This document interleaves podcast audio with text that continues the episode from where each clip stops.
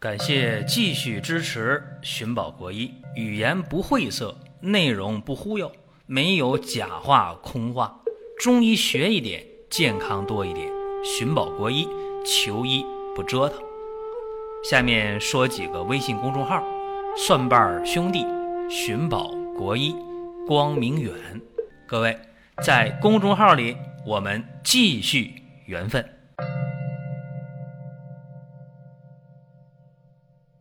本期的话题是七厘散还能这样用啊？一说到七厘散，很多人不陌生，说知道这个药。对于一些局部的啊，说伤着筋了，用七厘散加上白酒一调成糊，外敷纱布一盖上，胶带一固定。有的时候睡一觉醒来，哎，这个局部伤筋的肿啊就消失了，局部呢也不疼了。这七厘散是大家比较了解的一个用法，叫做跌打损伤、血瘀疼痛是常用药。这个七厘散呢，根据我们的一些具体的经验，今天就给各位做一些相关的介绍啊。七厘散里边的药物成分呢，像血竭啊、乳香啊、没药啊、红花呀。讲到这儿，大家说，哎。活血化瘀的，没错啊，还有这个麝香、透皮啊，透皮吸收的，还有朱砂，还有这个冰片、儿茶这么几味药。所以这个药物的颜色啊，应该是红色的啊，粉末状的。一闻这味儿，哎呦，有点香气啊，还有点辣的感觉，叫辛味儿啊。那这个药要是放嘴里尝的话，肯定是又苦又凉啊！这里边药苦味的多，而且有冰片嘛，肯定感觉凉。这些药啊，加在一起，它能干嘛呢？化瘀消肿、止痛止血。也就是刚才我讲的，用白酒把它调成糊，或者用水调成糊，外敷跌打损伤的局部，特别管用。甚至啊，外伤出血，在没有其他药可用的情况下，也能用七厘散。啊，当然现在用它止血的这个用途就没那么多了。一会儿我要讲说什么情况下用它来止血。今天用的最多的就是刚才我说的跌打损伤局部的红肿疼痛，用七厘散调成糊外敷。那么这个药啊，我先说谁不能用，我必须得说一下，孕妇不能用，而且肝肾功能不好的不能用，运动员也不能用。啊，这个是我先讲这么几个不能用的人啊。那么刚才我说了，跌打损伤用这个效果好，但是外伤也不错呀。那么外伤我刚才没细讲，现在要细讲一下什么情况下用七厘散。比方说啊，局部割个口子，这口呢不太大，肯定没伤到重要的血管，出血量不大的情况下，你手头又没有其他的药的情况下。把这个局部的伤口做清创处理，然后把七厘散撒到这个伤口上，用这个纱布盖上，胶带固定。一般来讲啊，那个小口啊，你用这一次七厘散就行，消炎呢，止血呀，止痛啊，啊，防止化脓感染呢。啊，一般小伤口呢都不用换药，啊，三天五天的就封口了，哎，就这么快。但是如果伤口比较大的话，七厘散不能这样用，这是我重点和大家说的一个问题。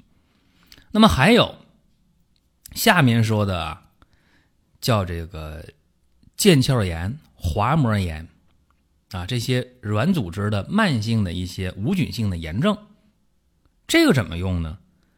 注意了，这不是跌打损伤，对吧？腱鞘炎、滑膜炎、滑囊炎，这慢性的一些病啊，是吧？手关节、膝关节经常肿啊。有积液呀，这个时候用上七厘散效果也非常好。怎么用呢？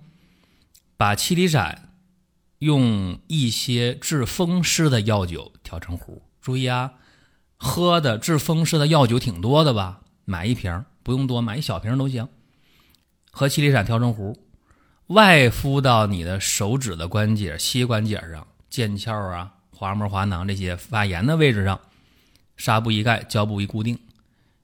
一天呢换两次药，就是说这一次呢用十二个小时左右，一般连用上三天、五天、七天，滑膜炎、滑囊炎、腱鞘炎这些肿啊、疼啊、胀啊消失了。哎，大家说这个意想不到啊！说那个积液能吸收，哎，效果就这么理想。这又是一个大家往常不知道的用法。那么讲到这儿，我也想起来，刚才说孕妇不能用，对吧？讲到肝肾功能不全的不能用，讲到了运动员不能用，还有一个不能用，就是月经期间啊，月经期间也不建议用。大家说那月经期间不用是为什么呢？那就是我要讲的口服的问题了。这个七厘散不都是外用的，它也能口服啊。口服的量不大，一次呢一颗左右，一天呢三次。那么什么时候能口服呢？就那个慢性咽炎啊，它可以口服。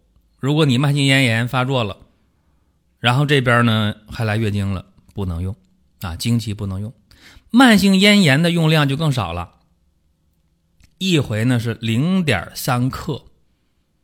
啊，口服一般是一颗左右，但是慢性咽炎用零点三克就可以了，每天用两次，温水送服。另外呢，还可以用棉签蘸一点七厘散，啊，放到咽喉有局部的炎症的部位。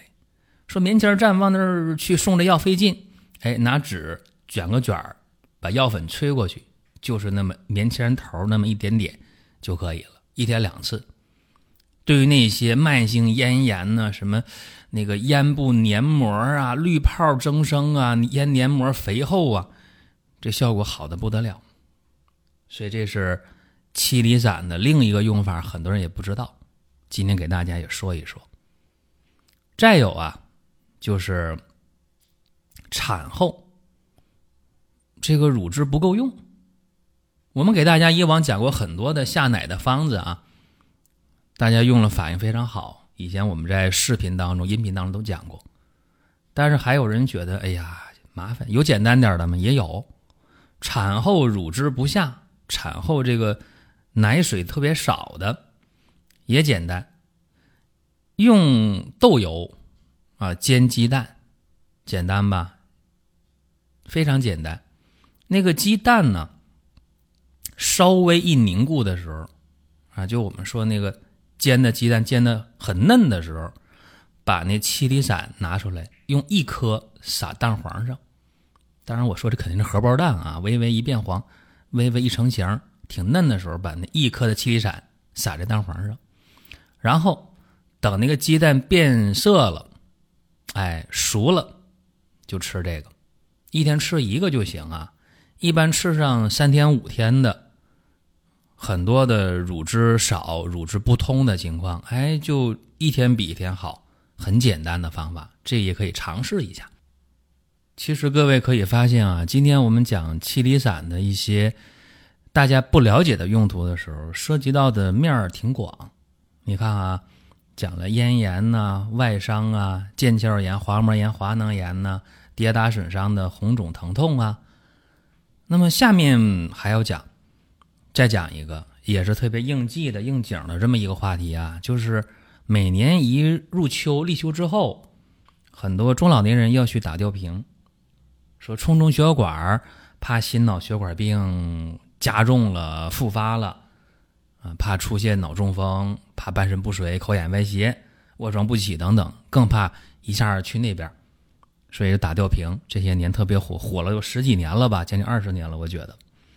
其实这方法呢，我说过，打吊瓶去预防心脑血管病不可取，不如对应的吃中药。但是大家呢能接受的是一部分，大多数人已经被洗洗脑啊，就觉得那个打吊瓶好。那么打吊瓶我劝也劝不了，但是往往有些人打吊瓶打几天，或者一打十天半个月办住院嘛。静脉炎出来了，哎呦，那个血管胳膊那个疼啊、肿啊，这叫静脉炎，输液引起的静脉炎。其实这个时候用七厘散效果也不错啊，给你一个输液后静脉炎的补救的措施。我们可以用七厘散三克，一次用三克。然后啊，到药店去买那个医用的凡士林，买回来，用凡士林把这七厘散三克调成软膏，往你局部的静脉炎、血管不舒服的部位去涂抹，然后顺便在药店再买无菌的纱布和胶带回来，纱布一盖，胶带一固定，一天一夜换一次药，连用上五到七天。大多数的静脉炎都可以好，所以你看啊，今天这一期节目时间不算长，但是内容很多，信息量特别大。也希望各位啊，把咱们的一些古方、一些经典的名方，它的用法了解的多一点。因为遇到问题了，你拿过来就用，这多好啊！就像以前我们讲的这个保和丸呢、左金丸呢、逍遥丸等等啊，很多成药的一些用法。大家有必要做一个了解，不为别人，为自己的健康，为家人的健康，这是今天的话题啊。另外呢，有个好消息，就是二零一八年秋季长白山的鲜人参已经上市了，各位可以到公众号当中抓紧下单。好了，下一期节目我们接着聊。下面说几个微信公众号。蒜瓣兄弟、寻宝国医、光明远，各位在公众号里，我们继续缘分。